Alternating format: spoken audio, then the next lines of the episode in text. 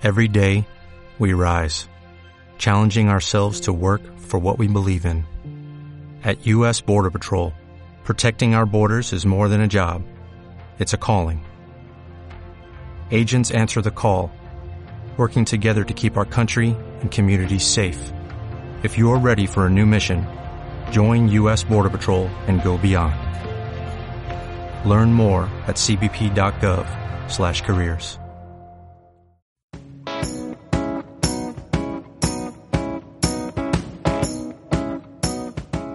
Buenas, buenas. Bueno, ya vamos a comenzar con la segunda edición de Círculo Rojo, que es el podcast del Grupo Joven de la Fundación Libertad. Primero que nada, vamos a tener una entrevista con un invitado de lujo, que es Álvaro Sicarelli, analista político, que va a estar comentando su parecer en cuanto al 28 de junio, que se celebra el Día Internacional del Orgullo LGBT. También vamos a estar hablando con una de las coordinadoras del Grupo Joven, eh, Luis Perli, que va a estar hablando del caso de Uruguay, ese país al que le envidiamos cómo le está yendo en todo el tema económico, sanitario y también el presidente que tiene. Y también vamos a estar hablando con Chiche Fasano, que va a hablar de la competitividad. Salió un índice, un ranking de competitividad donde Argentina queda en, en los peores puestos, así que vamos a estar abordando todos estos temas. Quédense con nosotros. Bueno, y ahora sí vamos a, a, pasar con nuestro invitado de lujo, analista político, gran tuitero también y además un gran amigo mío que es Álvaro Sicarelli. Álvaro, ¿cómo estás? Hola Nacho, ¿cómo estás? Buenas tardes. Alvarito, eh, el 28 de junio se, se cumplió otro, otro aniversario más, sería de lo que es el, el, el Día del Orgullo, el Día del Orgullo LGBT. Primero, lo primero que te quiero preguntar es eh, si vos eh, pensás que uno tiene que, que, festejarlo como una cuestión así de orgullo por pertenecer a este colectivo. No, no, no, no. Yo estoy absolutamente en contra en el momento histórico que estamos viviendo. Yo siempre digo que eh, la comunidad homosexual, como ellos la dan en llamar, en realidad es el conjunto de individuos homosexuales que conviven en comunidades como es la sociedad argentina, la sociedad americana, la sociedad francesa, eh, no, no, no existe una eh, entidad eh, supraestatal o suprasocial eh, distinta al, a, la que convivimos eh, diariamente, por lo cual ya eh, arrancamos con un, con un, error epistemológico y, teórico y filosófico y político. Digo, no, existe esa cosa ya como comunidad homosexual. para mí no, no, no, no. Y además me parece que el solo hecho de pensarla así eh, atenta contra, contra las mismas eh, causas por, por, por, las que lucha el individuo homosexual, que es eh, su reconocimiento como, como ser humano y por sobre todo eh, que se lo reconozca como un individuo con igualdad ante la ley esta idea de colectivo atenta directamente contra eso. Ahora bien, en la, que, que, esto eh, se celebrara, entre comillas, para darle eh, visibilidad a los reclamos que quizás en la década del 30, 40, 50, 60, 70, eh, los homosexuales que sufrían eh, persecución, eh, presidio, censura, tortura y muerte en Occidente, eh, era entendible, ¿no? Esta cuestión de, del agrupamiento, de, la búsqueda ¿no? de, una red de contención que representara los intereses del individuo homosexual. Ahora bien, eh, eh, la calidad de vida y el nivel de ejercicio de derechos y garantías por parte del individuo homosexual en Occidente y en otras democracias, como puede ser que yo, Japón, eh, es enorme, se ha avanzado enormemente en comparación con otras épocas, por lo cual eh, me parece que no, no, no, no tendríamos que estar los homosexuales haciendo estas, este tipo de, de, de celebraciones o de reclamos como sí deberían existir en sociedades profundamente atrasadas reaccionarias o integristas como las que encontramos en Europa Oriental o en los países integristas eh, islámicos, algunos del sudeste asiático, que sí efectivamente el individuo homosexual sufre, y te diría violentamente, lo que sufríamos en Occidente hace 30, 40 años atrás. Alvarito, y te quiero preguntar, ¿te parece que estas movilizaciones están captadas por, por la política, por movimientos políticos, sobre todo de izquierda? Sí, en realidad eh, creo que están cooptadas por el, el, populismo colectivista, eh, obviamente mayoritariamente identificado eh, con la izquierda, ¿no? Y esto fue todo parte de una, de una estrategia política que la describe muy bien Ernesto Laclau y, en, en su ensayo más conocido sobre el populismo, donde habla del significante vacío, ¿no? Donde el líder populista y los movimientos populistas deben eh, tomar contacto y tener cercanía y empatía política con aquellos sectores cuyas demandas eh, no fueron eh, atendidas durante años y no solo suplirles esas demandas, no cumplirles con sus requerimientos, sino que además darles eh, mayor volumen. ¿Por qué? Porque según Ernesto Laclau, cuando ese significante vacío se llena, ese, ese, ese individuo o, ese, o ese, esa comunidad de individuos se transforma en un, en un militante casi adicto a la causa de este líder y su movimiento. Eh, así que yo creo que tiene mucho de estrategia política y poco de defensa eh, de la libertad, de los derechos y de las garantías de, un individuo vulnerable, en este caso los homosexuales. Y en eso la izquierda y el progresismo ha sido muy, muy, muy inteligente en detrimento de, los movimientos que históricamente han defendido la libertad y que quedaron relegados en esta en estas eh, luchas y en esta búsqueda de representación. Álvaro, ahí te metiste en, un tema al que quería llegar. ¿Qué te parece? Porque la verdad que justamente nosotros liberales siempre defendemos eh, la libertad, el, respeto, la diversidad y demás.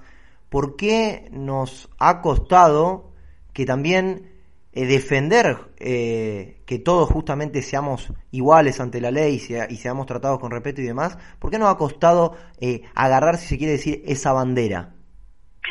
a ver, los liberales en Latinoamérica o en Hispanoamérica, porque los liberales o libertarios en los países eh, anglosajones o en los países desarrollados eh, lo han entendido eh, muy bien y, no por nada, por ejemplo, fueron gobiernos conservadores en Gran Bretaña, por ejemplo con el voto de Margaret Thatcher en la década del 60, los que decriminalizan eh, eh, la homosexualidad, han sido quizás eh, gobiernos de centro o de centro derecha los que le dieron reconocimiento jurídico a las organizaciones que dicen defender eh, los derechos de, entre comillas, el colectivo LGBT. entonces, esto pasa acá, y pasa acá porque también en, en Hispanoamérica no solamente hemos sufrido y sufrimos un colectivismo mm, de izquierda, sino también eh, vivimos y sufrimos en nuestra historia colectivismos también de derecha, reaccionarios, que eh, han entendido la libertad más del campo de lo económico mm, que desde lo político y social. Y ese ha sido siempre un gran déficit en el movimiento liberal, repito, en, en, Hispanoamérica y en, y en particular en, en Argentina. Y lo que llevó a que la agenda de libertades individuales quedará relegada sobre la defensa de eh, la libertad económica. Álvaro, y metiéndonos un poco en esta cuestión del tema de la derecha, eh, porque, mira, te cuento una situación particular. Eh, nosotros ese, ese día, el día del 28 de junio, habíamos hecho una, una publicación en nuestro Instagram que lo único decía era libertad y respeto eh, y al lado los colores de, de, la bandera, ¿no? Y recibimos un montón de agravios, pero ya de tinte homofóbico. Entonces, quiero decir, hay mucha gente que se siente y que, o que se dice liberal, que se dice liberal, y era parte de las que decía estos agravios, y eso para mí pertenece a la derecha más retrógrada que particularmente que hay en la Argentina.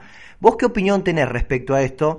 Que ya sabés que hay algunos referentes de esta cuestión, como puede ser Nicolás, eh, Nicolás Márquez o, también Agustín Laje, que van por ese derechismo eh, bastante extremo.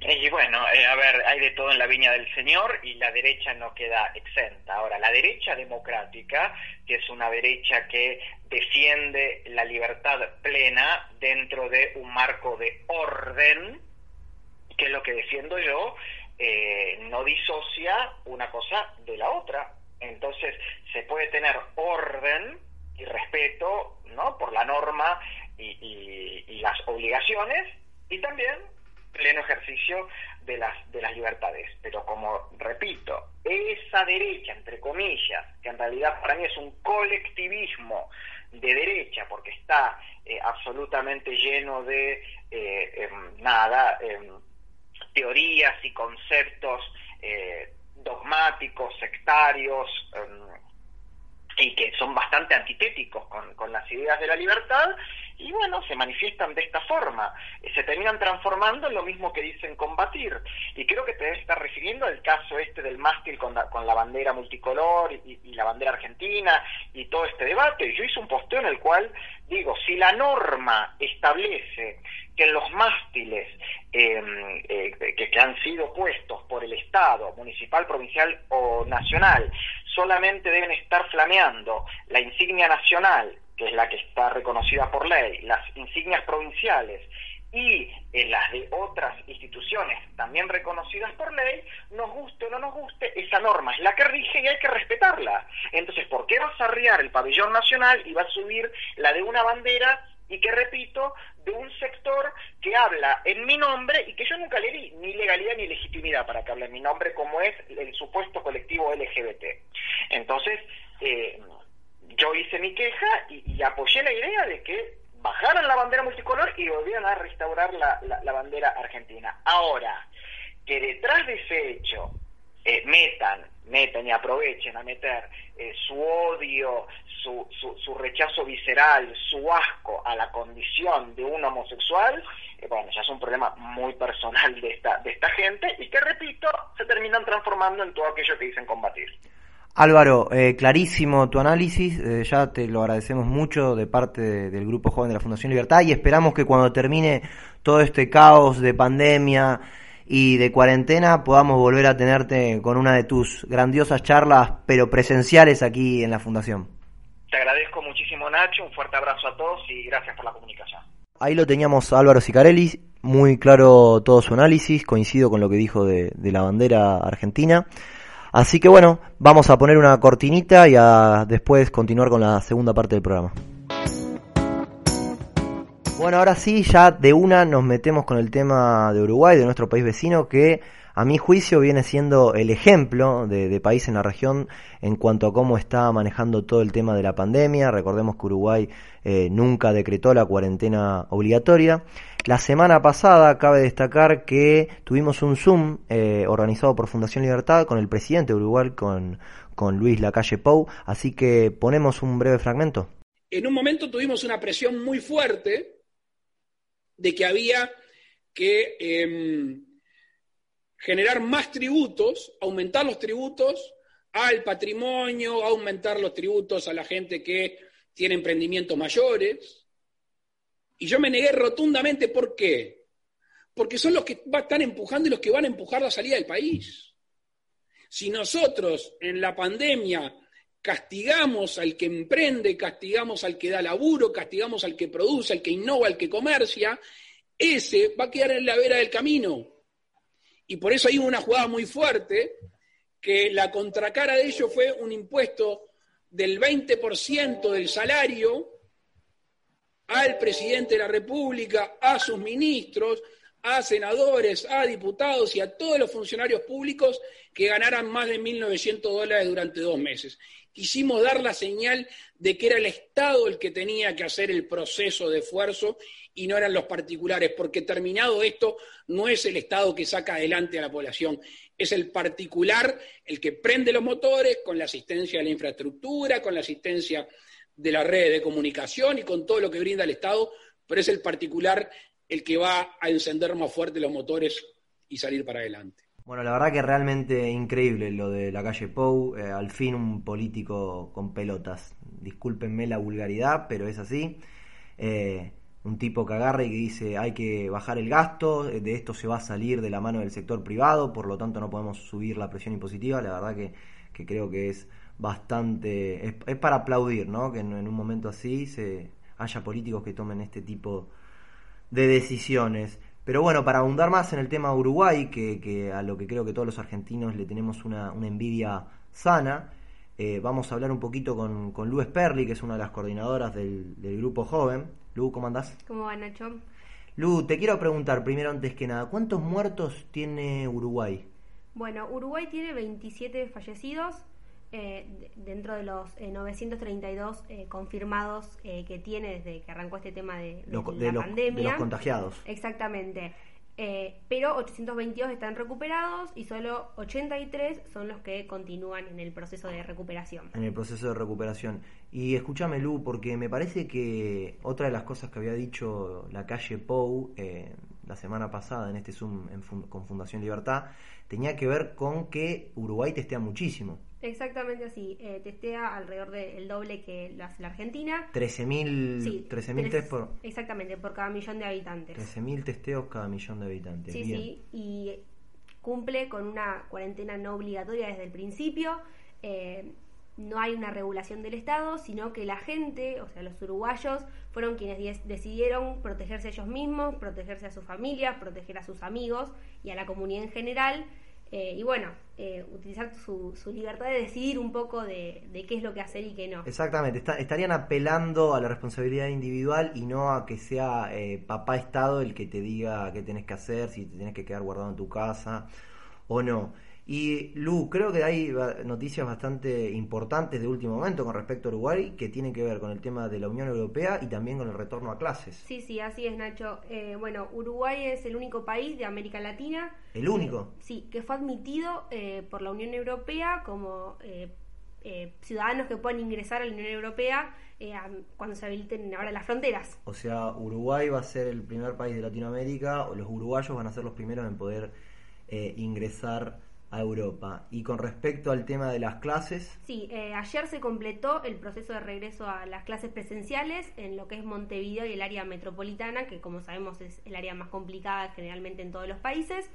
Que bueno, fue un proceso que comenzó eh, hace varias semanas ya eh, con el tema de las clases rurales, que empezaron alrededor del 20-22 de abril. y ayer completaron ese ese proceso, lo que hay que mencionar es que eh, es algo voluntario, ahí, bueno, prima la libertad de... sobre la obligatoriedad. Sí, la familia decide. claro, no es que porque no vayas te vas a quedar libre o algo así. Cada familia decide si mandar a sus hijos o no en el caso Esto de que te está refiriendo a primaria, secundaria y también educación sí, universitaria. Todo ya, ayer comenzó eh, toda la presencialidad de todos los niveles. Bueno, perfecto, clarísimo ahí el, el análisis de Luis Perry con respecto a Uruguay y pasamos a otro tema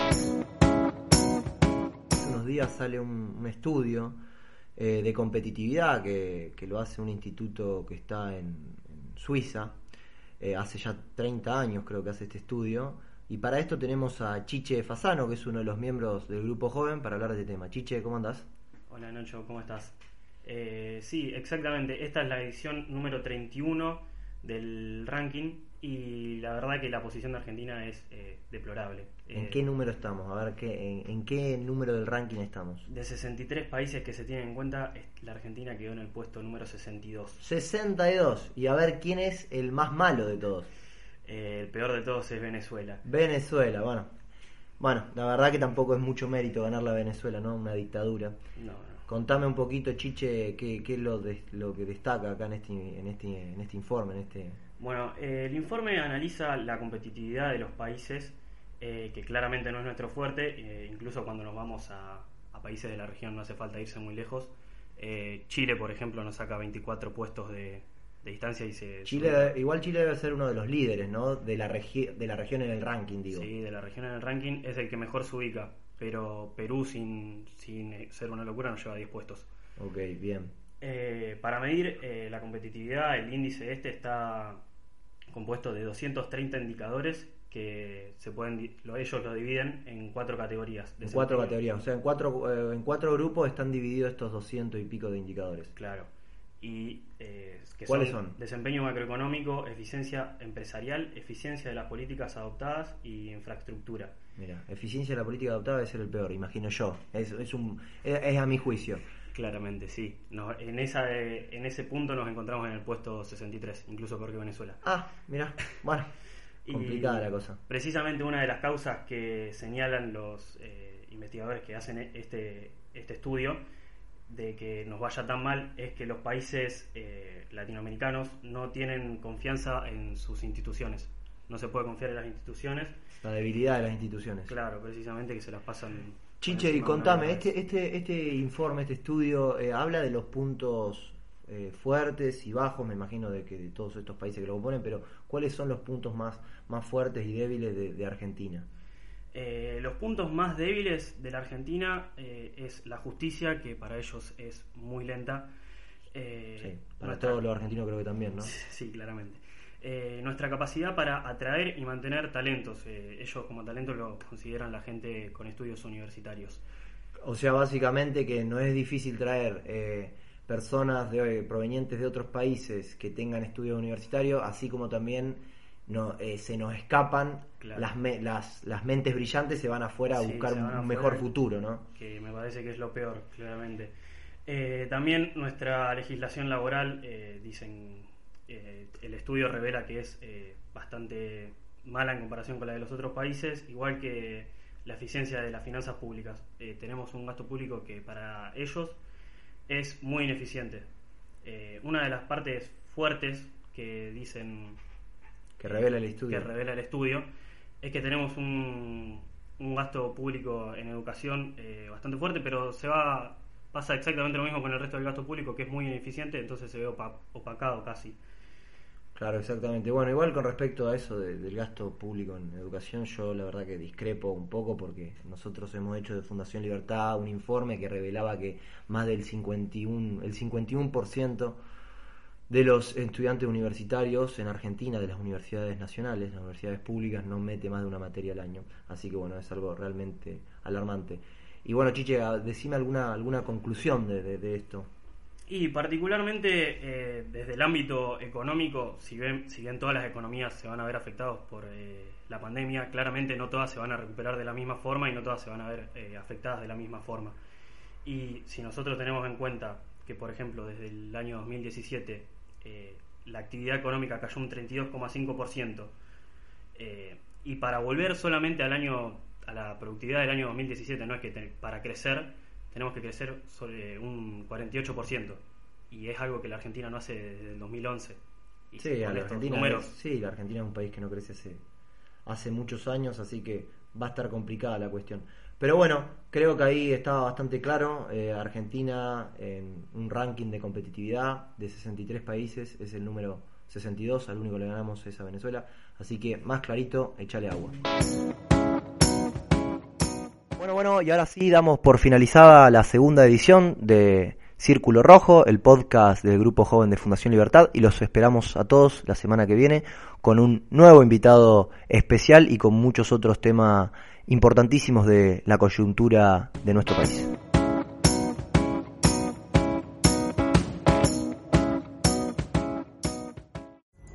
Pulling up to Mickey D's just for drinks? Oh yeah, that's me. Nothing extra, just perfection and a straw. Coming in hot for the coldest cups on the block. Because there are drinks. Then there are drinks from McDonald's. Mix things up with any size lemonade or sweet tea for $1.49. Perfect with our classic fries. Price and participation may vary, cannot be combined with any other offer. Ba da ba ba ba.